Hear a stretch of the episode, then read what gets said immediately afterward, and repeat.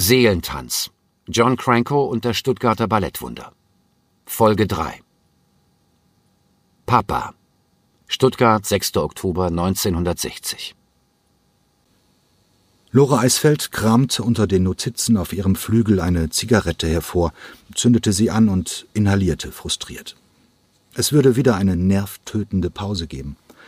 Ballettmeister Nicolas Beriosow hatte nach den ersten Takten des Walzers von Benjamin Britten die Probe erneut abgebrochen. Die meisten Tänzer und Tänzerinnen verließen augenrollend den Saal und begaben sich ins Treppenhaus. Der Litauer hatte wieder einmal den musikalischen Anschluss verloren und verzog sich mit der feurigen, genialischen Partitur an einen kleinen Tisch. Die Korrepetitorin wusste, dass Beriosow weit davon entfernt war, dieses Feuerwerk von Genrewechseln zu begreifen. Beriosow raunte seiner Pianistin halblaut zu, ohne den Blick von der Partitur zu nehmen. Lore, would you mit einem unhörbaren Seufzer drückte die 45-jährige Pianistin ihre Zigarette aus und ging zur Fensterfront. Pour quelle raison? Beriosow schüttelte nachdenklich seinen kantigen Kopf. Why? Look this. That doesn't fit to the mouse pas de deux. Lore Eisfeld war es fast peinlich, aber sie musste dem Ballettdirektor jetzt Nachhilfe geben. Schauen Sie, Nikolas, das hier ist ein Walzer, ein Dreivierteltakt, und deshalb tanzen Sie zwölf Noten und nicht sechzehn. Sein kantiges Gesicht schnellte hoch. Nikolas Beriosow sprang auf von seinem Stuhl und rief erbost Incredible, you should have told me plus tôt, gabno merde. Sorry, Papa, sorry. Lore Eisfeld wählte jetzt den Spitznamen, um ihn zu besänftigen, nahm in einigen zerknirschten Sätzen die Schuld auf sich und ging auf Zehenspitzen aus dem Saal. Bei seiner Ankunft in Stuttgart 1957 war nach der Ära seines preußisch strengen Vorgängers ein Aufatmen durch die Kompanie gegangen. Die meisten Tänzer fanden ihn schlicht und einfach wunderbar. Papas kauzige Art zu reden, dieser schnelle Wechsel zwischen Russisch, Englisch, Französisch und Deutsch in einem einzigen Satz, seine herrliche Entspanntheit, seine väterliche Freundlichkeit zu jedermann. Beriosow hatte die großen abendfüllenden Klassiker ins Schwabenland gebracht, Giselle, Dornröschen, Nussknacker, schließlich den Schwanensee. Nach der Premiere am 27. April vor gut einem halben Jahr hatte die Presse, also Horst Kögler, geschrieben, es ist vollbracht. Doch moderne Stücke oder gar echte Herausforderungen la Benjamin Britten waren definitiv nicht sein Ding. Mit Schwanensee, dem Abschluss des Klassikerzyklus in Stuttgart, war das Berejosowsche Repertoire erschöpft. Es wurde heftig getuschelt auf den Gängen im zweiten Stock der Württembergischen Staatstheater, als zwei Männer, versunken in engem Zwiegespräch, die Treppe heraufkamen. Der eine in einem seiner dunklen Anzüge vom Herrenschneider Bräuninger, die in seiner Größe nicht mehr von der Stange zu bekommen waren, und der andere in einem braunen Tweedanzug, einen hellen Mantel über den Arm geworfen. Nikolas, lassen Sie das Aktenstudium und begrüßen Sie unseren jungen Gast. Beriosow wandte sich erschrocken um, fasste sich und erhob sich so würdevoll er konnte. Die ganze Kompanie hatte sich angeschlichen und umgab die drei Männer. Mon cher Jean, welcome to our Spiegelsaal. Merci beaucoup, Papa. Ich bin sehr glücklich, dich endlich in deinem Reich zu besuchen und die Wiedergeburt unseres Prinzen mitzuerleben. Ich habe gehört, du probst bereits seit gut einer Woche. Na, dann ist ja für mich gar nichts mehr zu tun. Er wirbelte herum und schüttelte dem Intendanten übertrieben die Hand. Das nenne ich ein perfektes Engagement, Herr Schäfer. Wo ist die Kantine? Die Kompanie brach in lautes Gelächter aus. Die Spannung löste sich in Wohlgefallen auf, während der Litauer nicht so recht wusste, wie laut er mitlachen sollte. Nikolas, dann zeigen Sie mal, wo wir stehen, mahnte der Intendant. Ich kann nur ein paar Minuten bleiben. Allez, allez. Beriosow ergriff das Wort.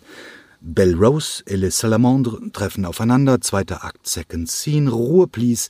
Lore, Als Belle Rose in ihrem Solo versuchte, sich von der Augenbinde zu befreien, war Cranko zum ersten Mal angetan.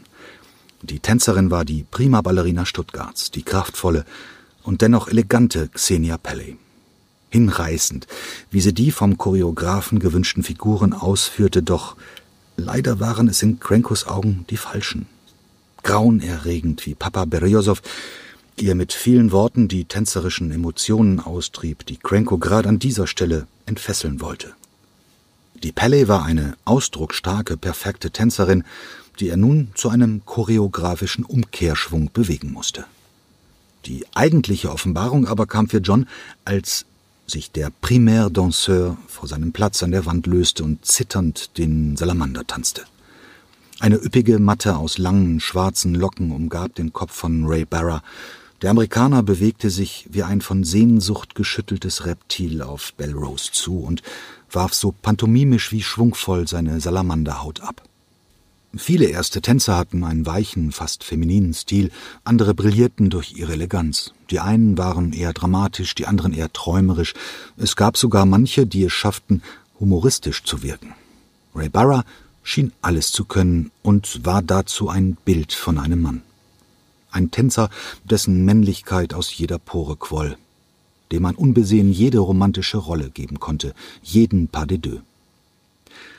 So, ich muss dann mal, auch Walter Erich Schäfer hatte sich erhoben, weil ihm für die Details der choreografischen Arbeit die Zeit fehlte. Ihnen alles Gute, Mr. Krenko.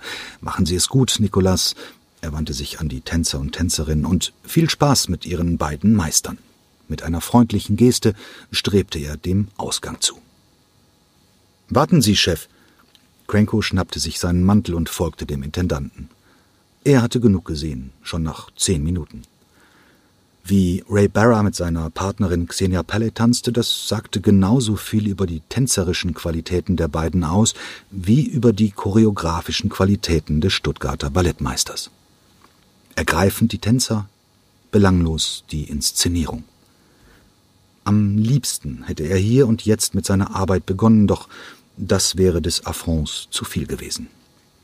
Ich störe besser nicht, Papa, rief er diesem im Weggehen zu. Viel Erfolg und den Tänzern und Tänzerinnen rief er zu, bevor er den Intendanten an der Türe einholte Leute, wir fangen morgen an.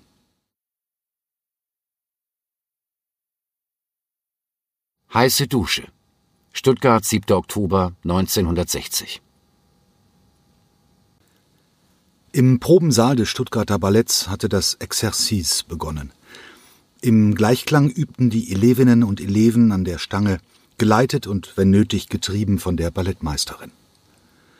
Als John Cranko den Saal betrat, rief die Ballettmeisterin gerade Battement tendu et tendu jeté, alors.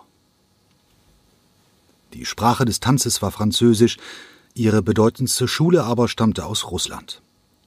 Die ehemalige russische Prima-Ballerina Agrippina Vaganova hatte als Tanzpädagogin einen mustergültigen Ausbildungskanon für den klassischen Tanz festgelegt – Ihre Schüler sollten Herren im eigenen Haus sein, im eigenen Körper.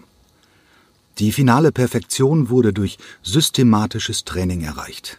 Den Aufbau der Muskulatur, die Beweglichkeit, die Stabilität aller Gelenke und besonders der Wirbelsäule, die Dehnbarkeit, die Koordination jedes Körperteils, die Haltung des Kopfes und vor allem der Arme, die einen Sprung im Idealfall wie ein Flug erschienen ließen. Eine immer wiederkehrende Abfolge von Übungen, eine Knochenmühle. Die lange Liste ihrer berühmten Schüler und Schülerinnen, darunter die russische Prima-Ballerina Assoluta Galina Ulanova, sprach zweifelsfrei für ihren Erfolg. Was sich auf den ersten Blick eher technisch anhörte, war in Wirklichkeit beseelt. Tanz war für die Vaganova keine Technik, sondern eine Kunstsprache. Eine völlige Harmonie aller Bewegungen ließ sich ihr zufolge nur dann erreichen, wenn sie vom Gedanken beherrscht werden.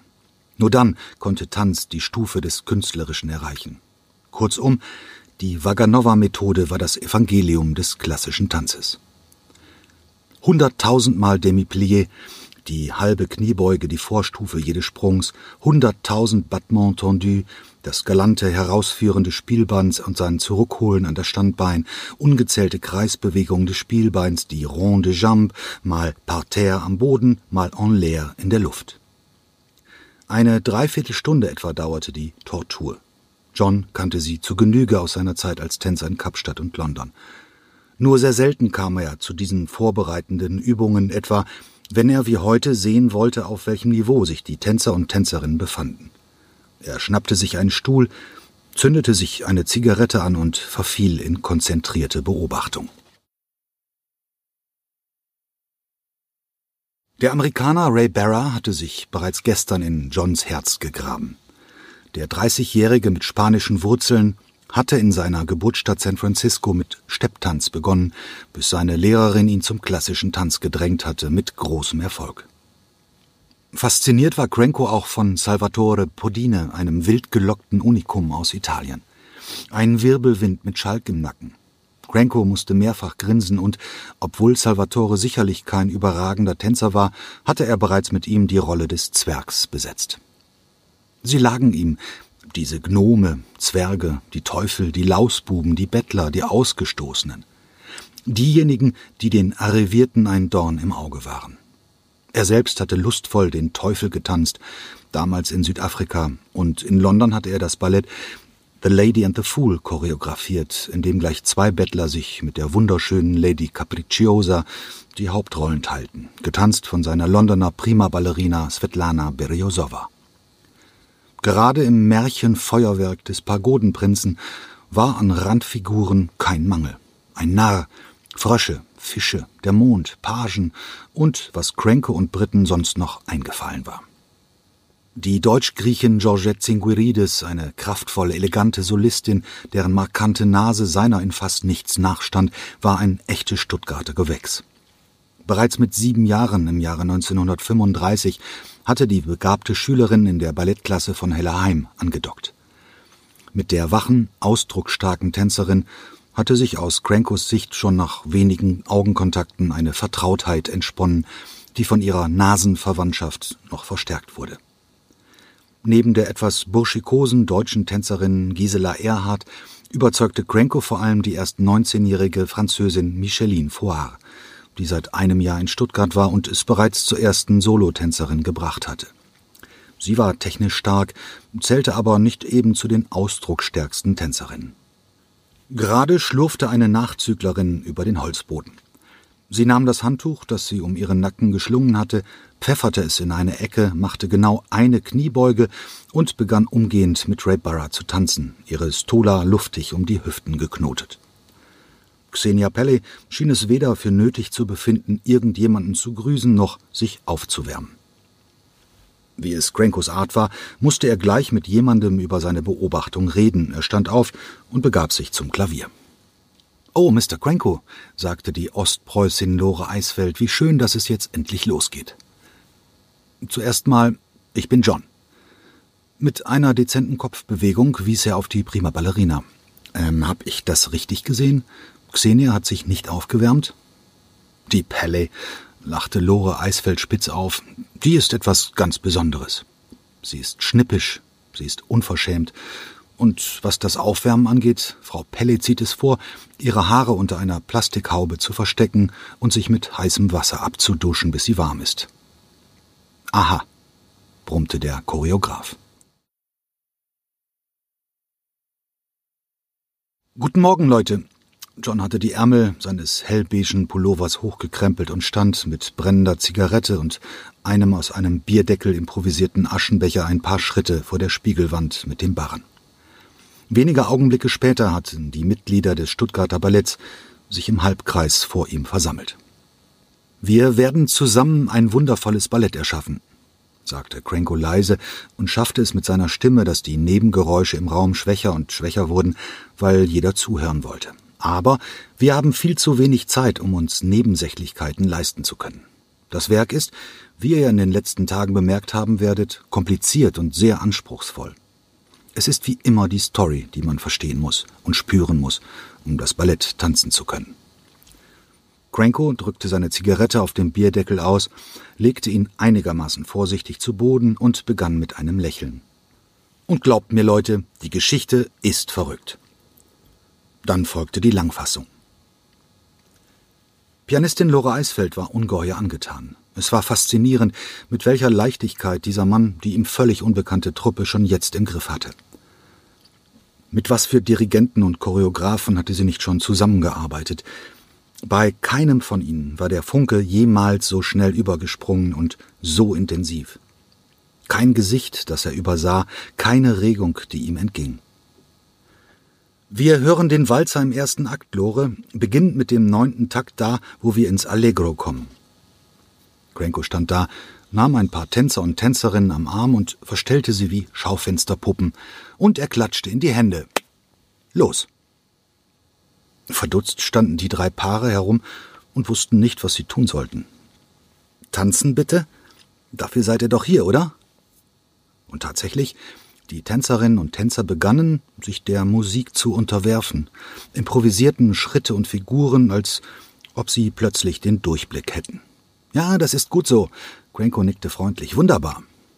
Als Lore die Passage zu Ende gespielt hatte, ging Cranko wieder an seinen alten Platz und sagte, Fangen wir noch einmal an, Lore, diesmal von ganz vorn. Und ihr versucht mal an einen französischen Ständetanz zu denken. Die Gentlemen beginnen mit Battement, die Ladies warten bis zum dritten Takt und erwidern das Ganze spiegelbildlich. Okay, los. Der Mann ist ein wandelndes Eilverfahren, dachte Lore Eisfeld. In 20 Minuten hatte er jeden Widerstand gebrochen, jedes Zögern unterbunden, die gesamte verfluchte Geschichte erzählt und war bereits mitten in der Arbeit, ein Überfallkommando, ein Magier. Es war hinreißend. Nach der Mittagspause hatten sich alle wieder um Cranko versammelt, der sich nun den drei Hauptfiguren widmete, den beiden Königstöchtern und dem Prinzen. Xenia, kommst du bitte mal her? Wir sind im ersten Akt, als Ray der Belle Rose als Vision erscheint und mit dir den Pas de Deux tanzt. Plötzlich ist er verschwunden wie eine Luftblase, die zerplatzt. Dann stehst du allein auf der Bühne, Xenia. Du weißt, wovon ich rede? Die prima Ballerina nickte. Was glaubst du, was Belle Rose da fühlt? Trauer vielleicht. Trauer auch. Aber was noch? Cranko schien sie mit seinen Augen fressen zu wollen.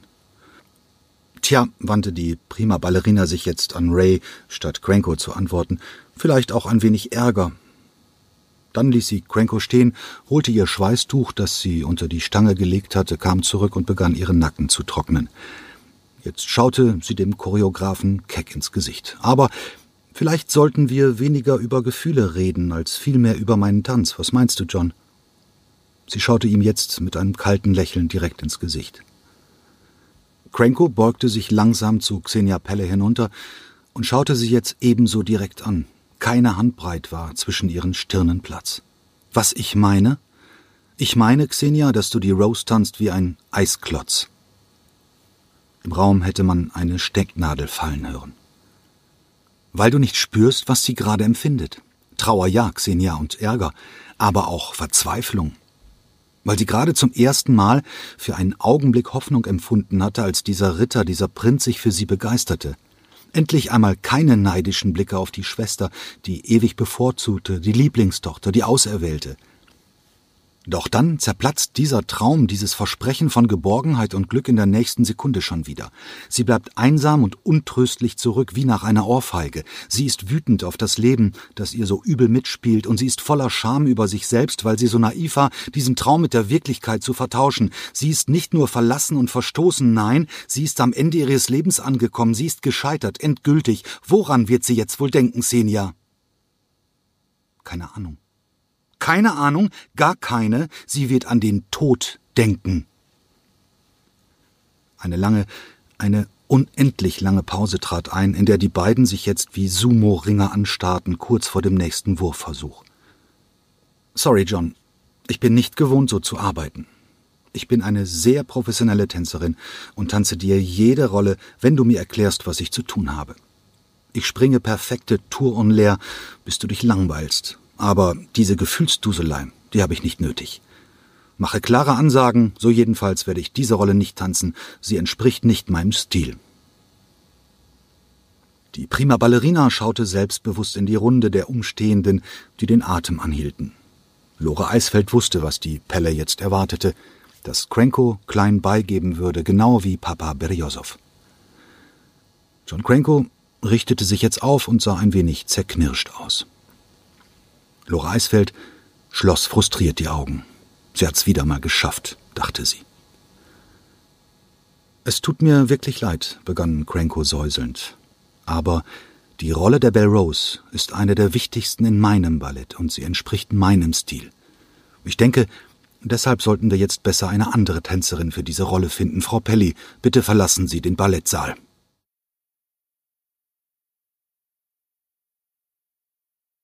West End Laster. Stuttgart, 29. Oktober 1960. Die Probe war zu Ende, John war einigermaßen zufrieden.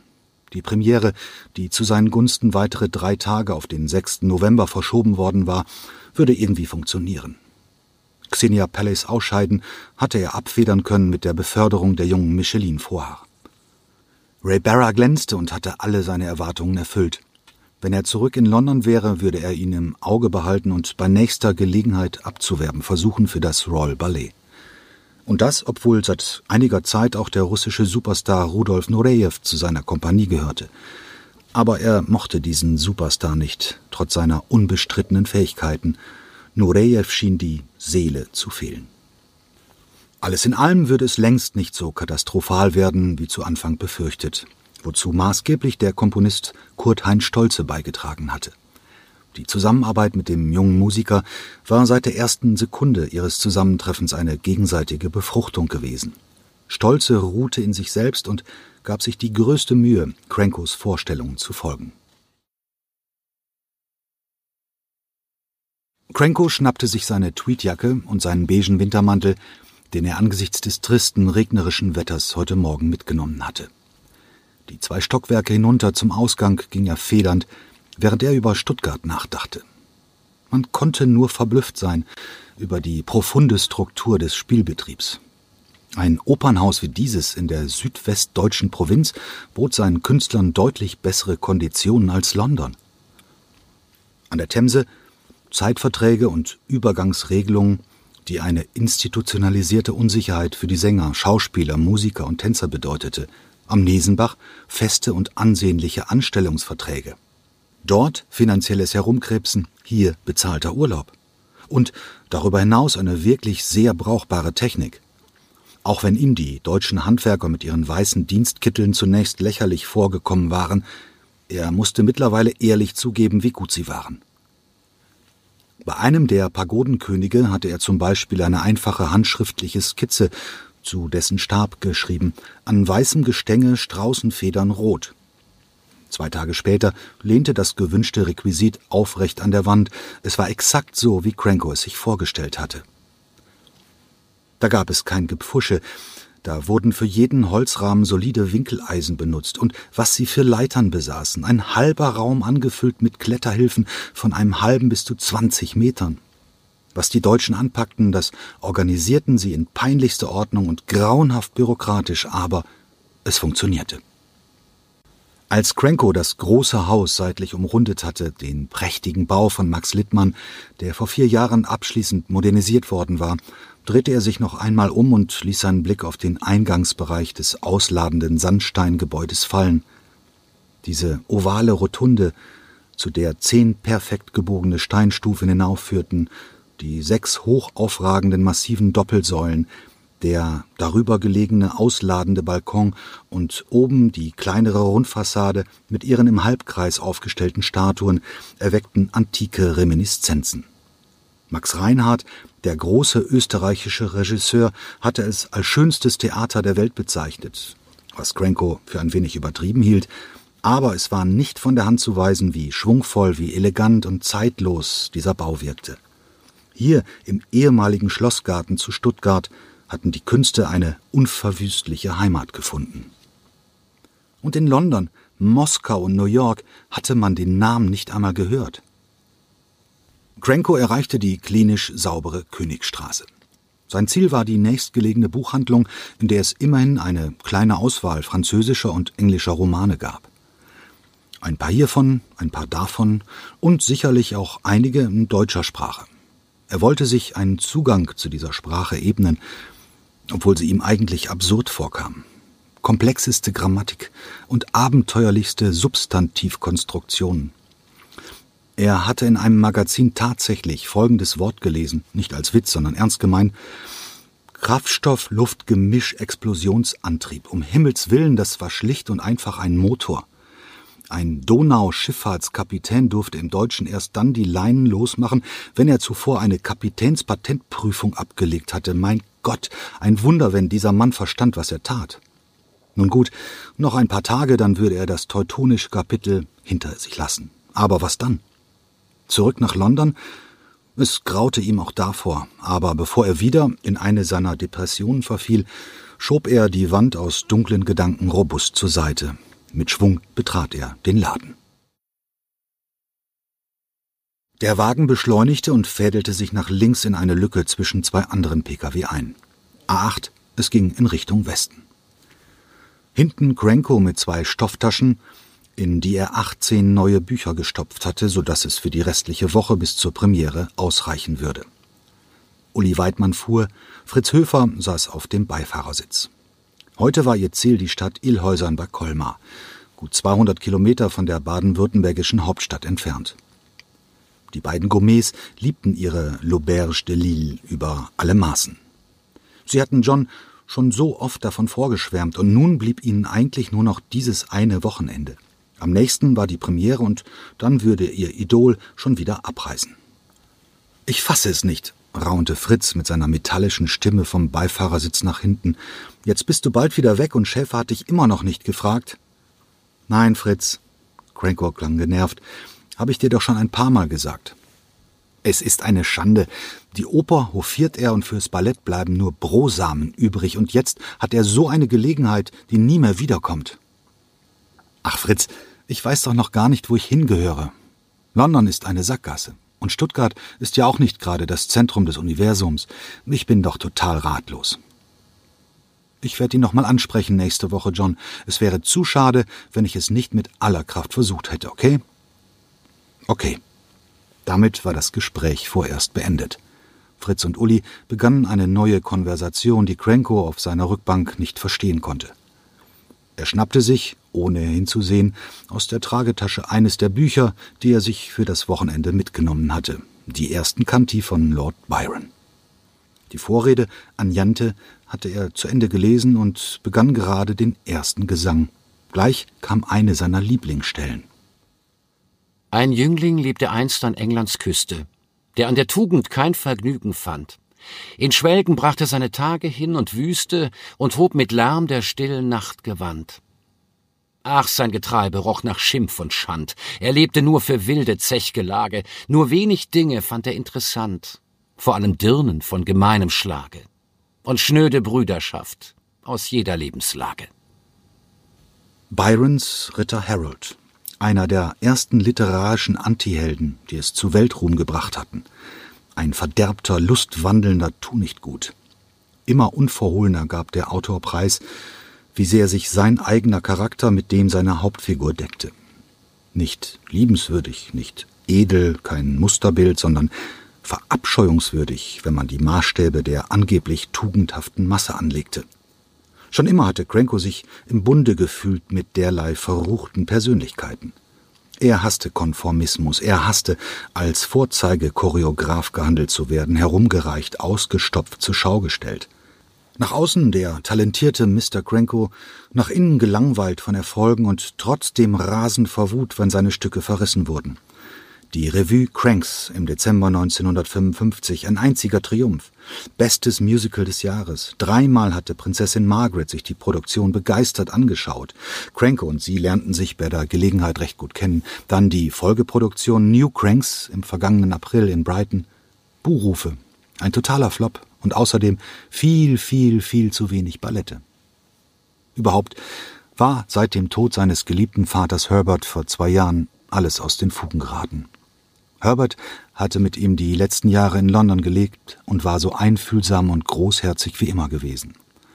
Zusammen hatten sie die Firma Ocknark gegründet, Cranko nur rückwärts. Sie verwaltete Johns Tantiemen. Der Verlust seines Vaters hatte alle vorausgegangenen Krisen potenziert, das ewige Herumsitzen, das Warten auf ein neues Ballett. Umso schmerzlicher, dass nach einer unendlich langen Wartezeit von drei Jahren seine Angels am Covent Garden zum totalen Fehlschlag wurden. Ähnlich verheerend waren die Resonanzen auf sein Musical Keep Your Hair On, dessen Bühnenbild der Fotograf Anthony Armstrong Jones beigesteuert hatte. Seit einem halben Jahr durfte sein guter Bekannter sich Earl of Snowdon nennen, nachdem er Prinzessin Margaret geheiratet hatte. Mit Anthony war es nach oben gegangen, doch sein eigenes Leben stagnierte. Er wusste sich letztlich keinen Rat mehr. All die Ortswechsel der vergangenen zwei Jahre, die Choreografien in Paris, in Mailand und sein Privatleben unstet wie immer. Dass sein Partner, der deutlich ältere Psychiater Frank Tate, es so lange mit ihm ausgehalten hatte, war eigentlich ein Wunder. Aber es krachte in ihrer Beziehung immer öfter, sie stand vor dem Ende. Nicht genug damit, auch mit dem genialen Benjamin Britten hatte er es sich verscherzt. Crankos Verspätung bei ihrem ersten Treffen ein unverzeihlicher Fehler, befand der pedantische Britten. Es war zum Bruch gekommen. Nein, es lagen Welten zwischen der Realität und dem Bild, das die Öffentlichkeit sich von ihm machte. Als Goldjunge des englischen Balletts, als Persönlichkeit des Monats, als führendes Talent. Cranko litt darunter, angesichts seiner Hyperaktivität als Choreograf, nicht genügend arbeiten zu können, künstlerisch richtungslos zu sein, privat zu verarmen. Er war sprunghaft, triebhaft, und er rauchte und trank zu viel. Vor kurzem war man sogar seiner Homosexualität auf die Schliche gekommen, ein weiterer vernichtender Schlag. Die Fassade begann zu bröckeln. Crankos Blick schweifte ab. Die Rheinebene lag jetzt vor ihnen. Karlsruhe, dahinter die französische Grenze. Seine Gedanken lösten sich vom Buch, wurden luftig, zerstoben ins Ungefähre, sein Körper entspannte sich. Der Kraftaufwand der vergangenen Wochen schabte an seiner Konzentration, trug mit jedem Kilometer zurückgelegter Autobahn eine weitere Schicht des Bewusstseins ab, ließ er nicht mehr denken, sondern nur noch Eindrücke verketten. Das Lachen einer Tänzerin im Ballettsaal, die Bleistiftzeichnung eines in jeder Hinsicht begabten Liebhabers, sein ausladendes Bücherregal in London, das Antlitz Byrons, seine Reisen, seine Kämpfe, seine Sprünge zwischen England und Griechenland, seine Liebelei mit einer verheirateten Lady, die ihn zum schwarzen Schaf machte, zum Geächteten, zum Außenseiter. Es wird Nacht, kaum erhellt von den Straßenlaternen im Westen Londons. Er sieht verdammt gut aus, eine Attraktion, Schon im St. Luke's Park ist er mir aufgefallen und ich ihm. Es muss gegen 23 Uhr gewesen sein. Der Gang hinunter in die öffentliche Bedürfnisanstalt bei der Sydney Street in Chelsea. Der nächste, der nächste naheliegende Schritt. Zuerst gehe ich selbst. Mein Schwanz pocht gegen die Hose wie ein Bullenherz. Dann kommt er, dieser Bo, mit seinem akkurat geschnittenen Schnäuzer und dem dunklen Lodenmantel die Stufen hinunter. Langsam, selbstsicher, triebhaft, hochgradig erotisch. Es wird ein schneller, wunderbarer Fick werden. Ich öffne zuerst die Türe der Toilette, dann meine Hose und warte die letzten Sekunden in atemloser Spannung. Da steht er plötzlich. Sein Grinsen, wunderbar, eiskalt wie die Arktis, heiß wie die Hölle. Wie ich sein Kinn streichle, dann seinen Hals, seine Bartstoppeln, die ich gegen den Strich nach unten reibe, ich knöpfe sein Hemd auf, zuerst den obersten. Mein Körper tobt, rebelliert gegen jede weitere Verzögerung. Als ich halb gebückt an seiner rechten Brustwarze nuckele und zu ihm nach oben schaue, ist sein Lächeln einer Fratze gewichen. Es passt nicht zusammen, ich richte mich langsam auf. Ungläubig starre ich auf eine lederne Dienstmarke. John Duncan, Polizei von London. Bob Belton? Hallo Bob. Ich. ich stecke in Schwierigkeiten. John? Ja, ich bin's, Bob. Scheiße, die Polizei hat mich verhaftet. Was? Wie spät ist es? Halb zwei, zwei, ich weiß nicht. Hol mich hier raus. Wo bist du? Kensington Police Station, Earls Court Road. Warum in aller Welt Zivilbulle, ertappt in der Toilette? Mein Gott. Evening Standard, 8. April 1959. Geldstrafe für John Cranko. Daily Express, 8. April 1959. Mich bestürzte nicht die Geldstrafe von zehn Pfund, sondern der Mann und sein Vergehen. Denn er bekannte sich eines Verbrechens schuldig, das als West End Laster bekannt geworden ist. Cranko ist der neueste Name auf einer Liste berühmter Künstler, die alle dieses schmutzigen Verhaltens für schuldig befunden worden sind. Man sollte sie aus den Machtpositionen der Theaterwelt vertreiben, weil diese Männer gefährlich sind. Sie sind böse.